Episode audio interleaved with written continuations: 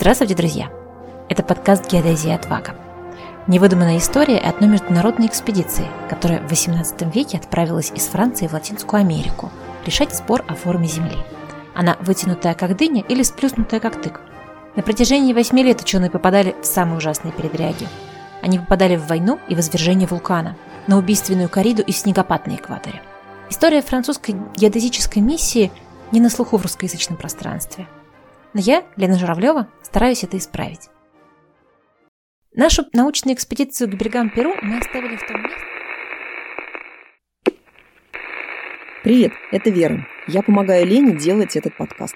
Мы только начинаем, а у нас уже есть слушатели и подписчики. Это очень приятно. Огромное спасибо за доверие и поддержку. Благодарим вас за каждый лайк, комментарий, репост. Это все для нас очень важно. Странички нашего подкаста – есть на Яндекс.Дзен, в Инстаграме и на Фейсбуке, ВКонтакте и на Пикабу. Мы там выкладываем материалы к каждому эпизоду. Ну и вообще много чего интересного. Все ссылки в описании подкаста. Спасибо вам. И продолжаем. Нашу научную экспедицию к берегам Перу мы оставили в том месте, где морской министр Франции по фамилии Морепа, за чей счет, собственно, и оплачивался весь проект, пришел такой настоящий ужас от кадровой политики ученых и сам занялся подбором персонала. Он занялся также выделением денег, кредитов и оформлением дипломатических паспортов. А Луи Гадену, руководителю, идеологу и ученому оставалось только позаботиться о плане работы инструментах. Казалось бы, какая малость. В чем же заключалась задача экспедиции? Требовалось измерить длину дуги меридиана в 1 градус и сравнить, чем отличается 1 градус меридиана в районе экватора от 1 градуса меридиана в Париже. Планирование работ происходило в личном пространстве кофеин и трактиров. Широко обсуждалось в упомянутом нами Градо и в личной переписке все ученые-братья.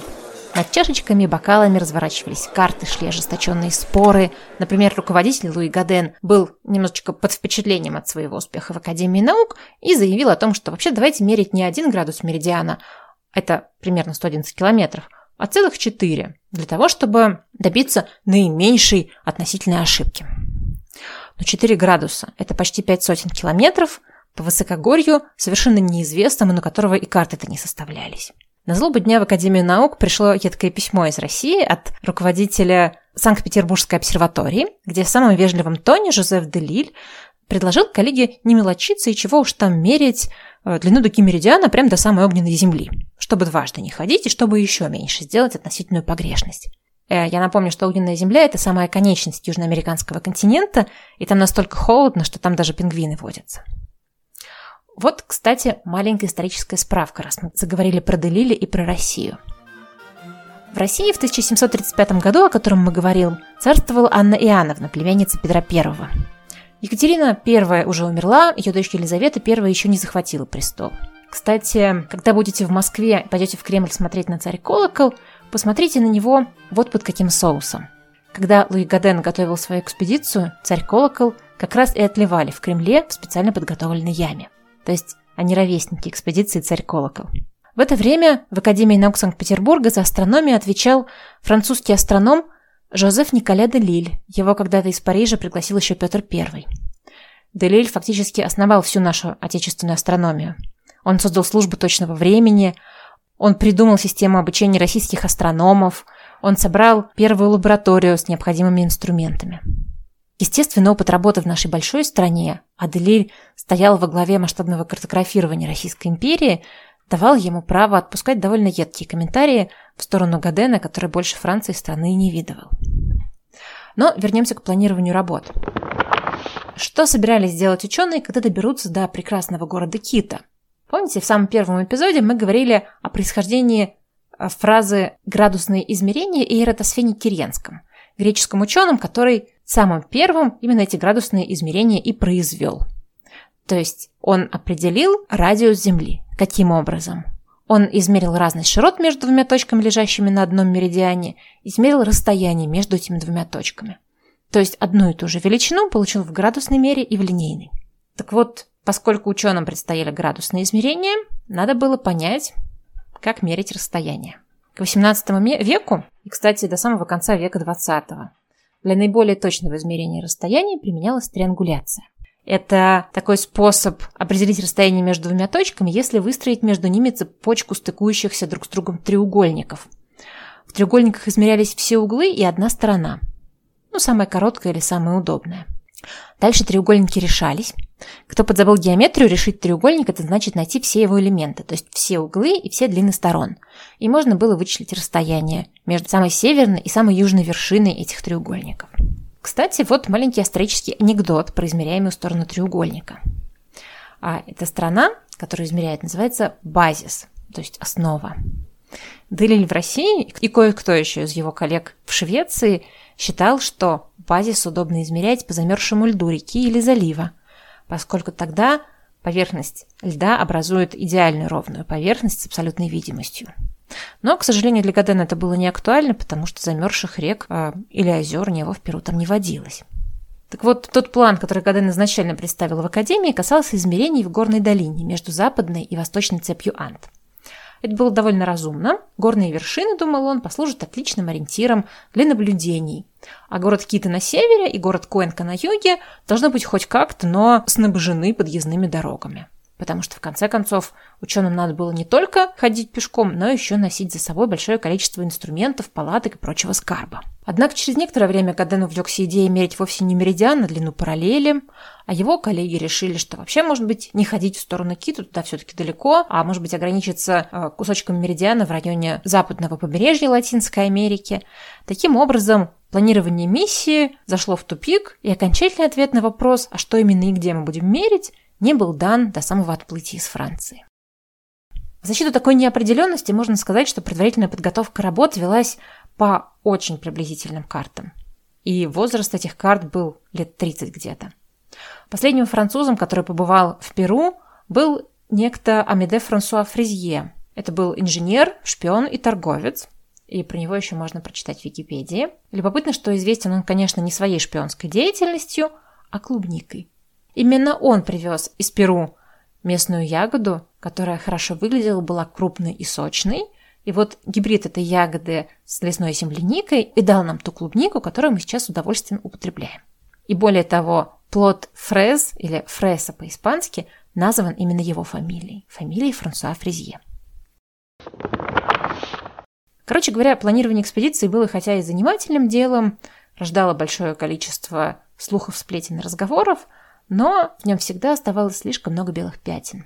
Все станет понятно на местности, думали ученые. А пока следовало позаботиться о насущном, то есть об инструментах. Помните, мы говорили прям триангуляцию?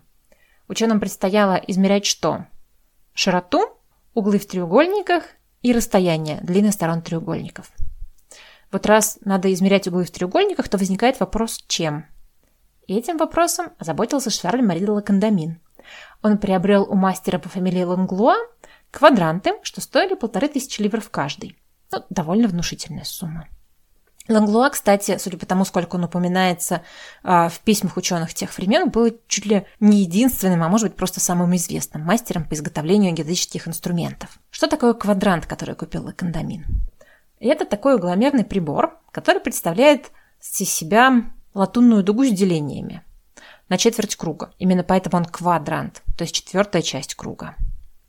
Такой половинка транспортира, можно сказать. К этой дуге подвижно прикрепляются металлические зрительные трубы, и квадрант назывался по тому, какой длины эта зрительная труба, то есть какой у нее радиус. Вот те, что купила Кондамин, были двухфутовые квадранты, то есть зрительные трубы были а, примерно 60 сантиметров. При измерении угла одна труба точно наводится на один объект, другая на другой, и по размеченной дуге дальше с помощью микрометра определяется угол между ними. Причем инструмент этот может закрепляться как в горизонтальной плоскости для определения горизонтальных углов на местности, так и вертикальных, если нужно выполнять астрономические наблюдения. Например, узнать склонение светила или возвышение горы. В некотором смысле это прототип современного тахиометра.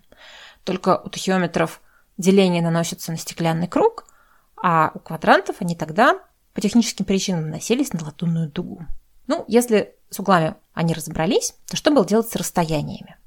Тот самый базис для измеряемой сторона треугольника предполагался быть длиной около 12 километров. Это довольно много. Более того, его должно было измерить с наивысшей точностью.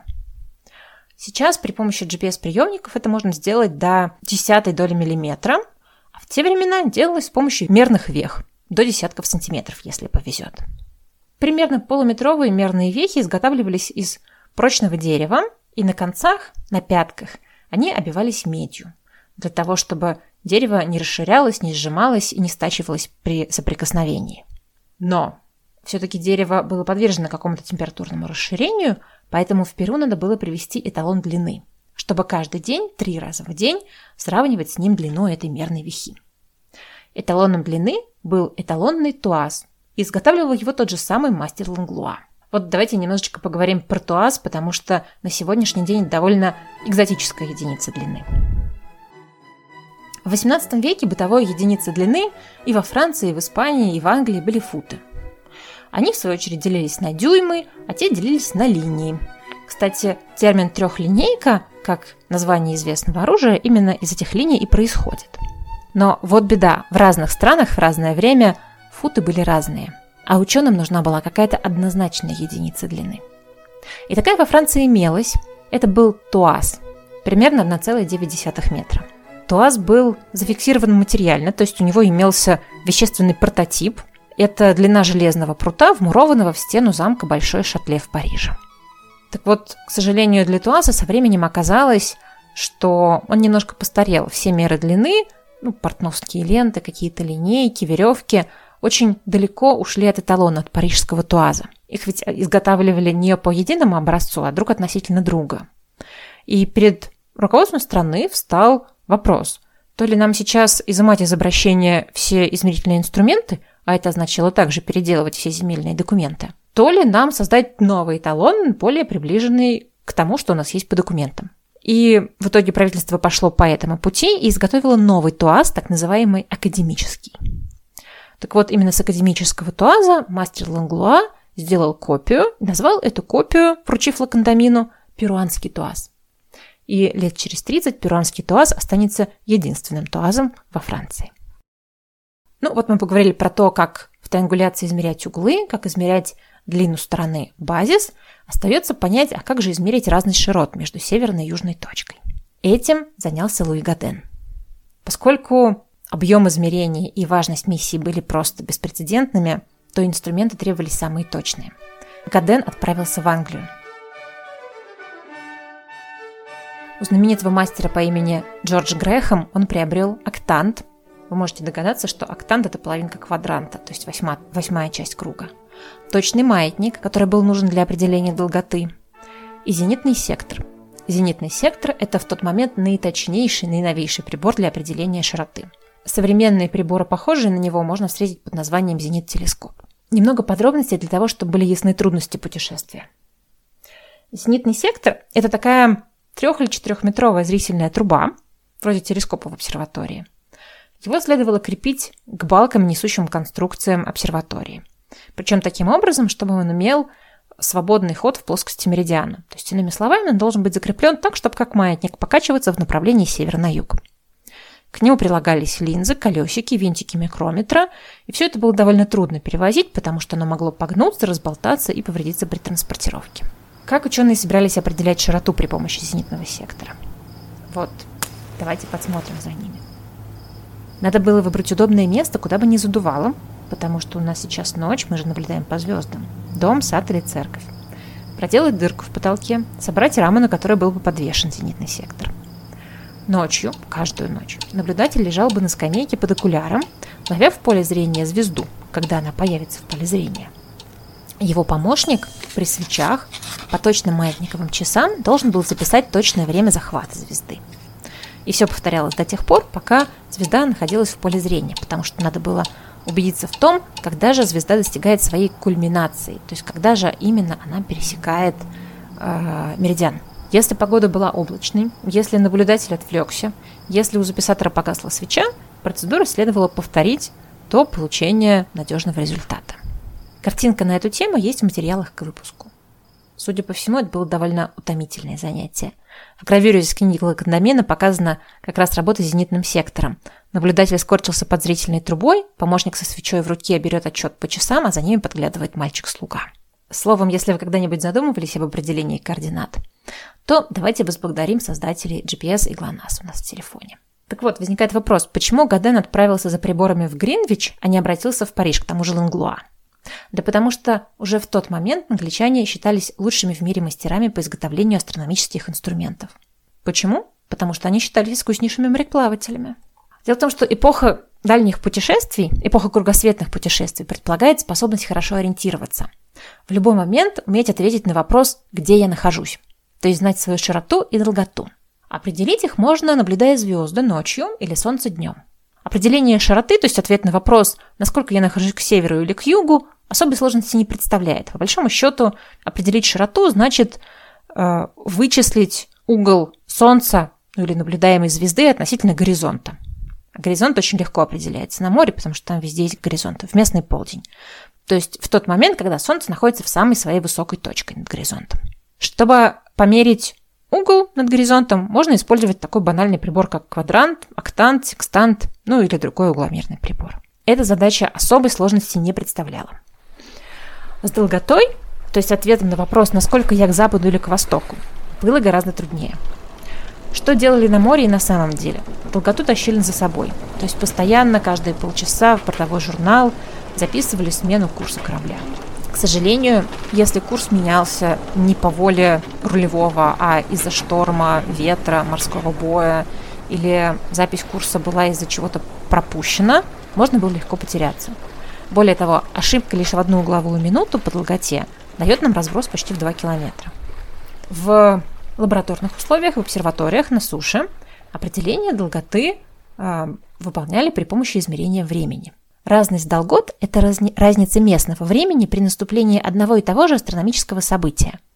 Например, лунного затмения, например, солнечного затмения, например, как это часто происходило, затмение Луны Юпитера – то есть, допустим, сегодня я наблюдаю затмение Луны Юпитера в 22.45, а из астрономического ежегодника могу узнать, что в Париже в обсерватории это делали в 23.00. Таким образом, я могу определить, насколько я западнее или восточнее, чем в Париж. Маятниковые часы, по ним определяли местное время, только-только появились, считались самыми точными, самыми лучшими, но совершенно не подходили для условий моря. Маятник качается, и корабль тоже качается. Поэтому вопрос передачи долготы на море в морских путешествиях был настолько актуален, что Ньютоном и коллегами был обещан довольно ощутимый денежный приз, который вошел в историю под названием «Долготный приз» тому мастеру, который сконструирует высокоточный хронометр для морских путешествий. И, кстати, работа эта выполнялась в течение полувека. Мастер Джон Харрисон в несколько этапов усовершенствовал и усовершенствовал свой хронометр, пока не получил весь этот приз целиком. Ну, если резюмировать, помните, Лакандамин купил квадранты, а, мерный туаз, Луи Гаден купил маятниковые часы, а, октант и зенитный сектор, и вроде как с приборами было покончено. Так что к маю 1735 года подготовка к экваториальной градусной экспедиции была завершена. Для нужд миссии выделили корабль, 44-пушечный военный корабль по имени Портофе. Интенданту порта Рашфор именно оттуда корабль должен был отплывать, были даны указания снабдить путешественников всем необходимым.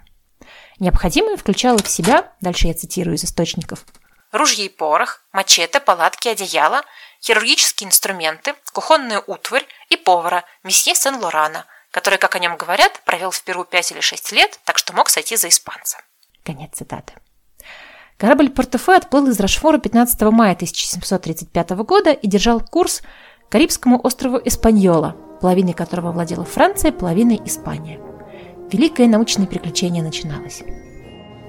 А уже 25 мая того же года, то есть через две недели после отплытия Портофе, Пьер Мопертюи, глава парижских ньютонианцев, променявший когда-то плащ мушкетера на карьеру математика, читал доклад в Академии наук.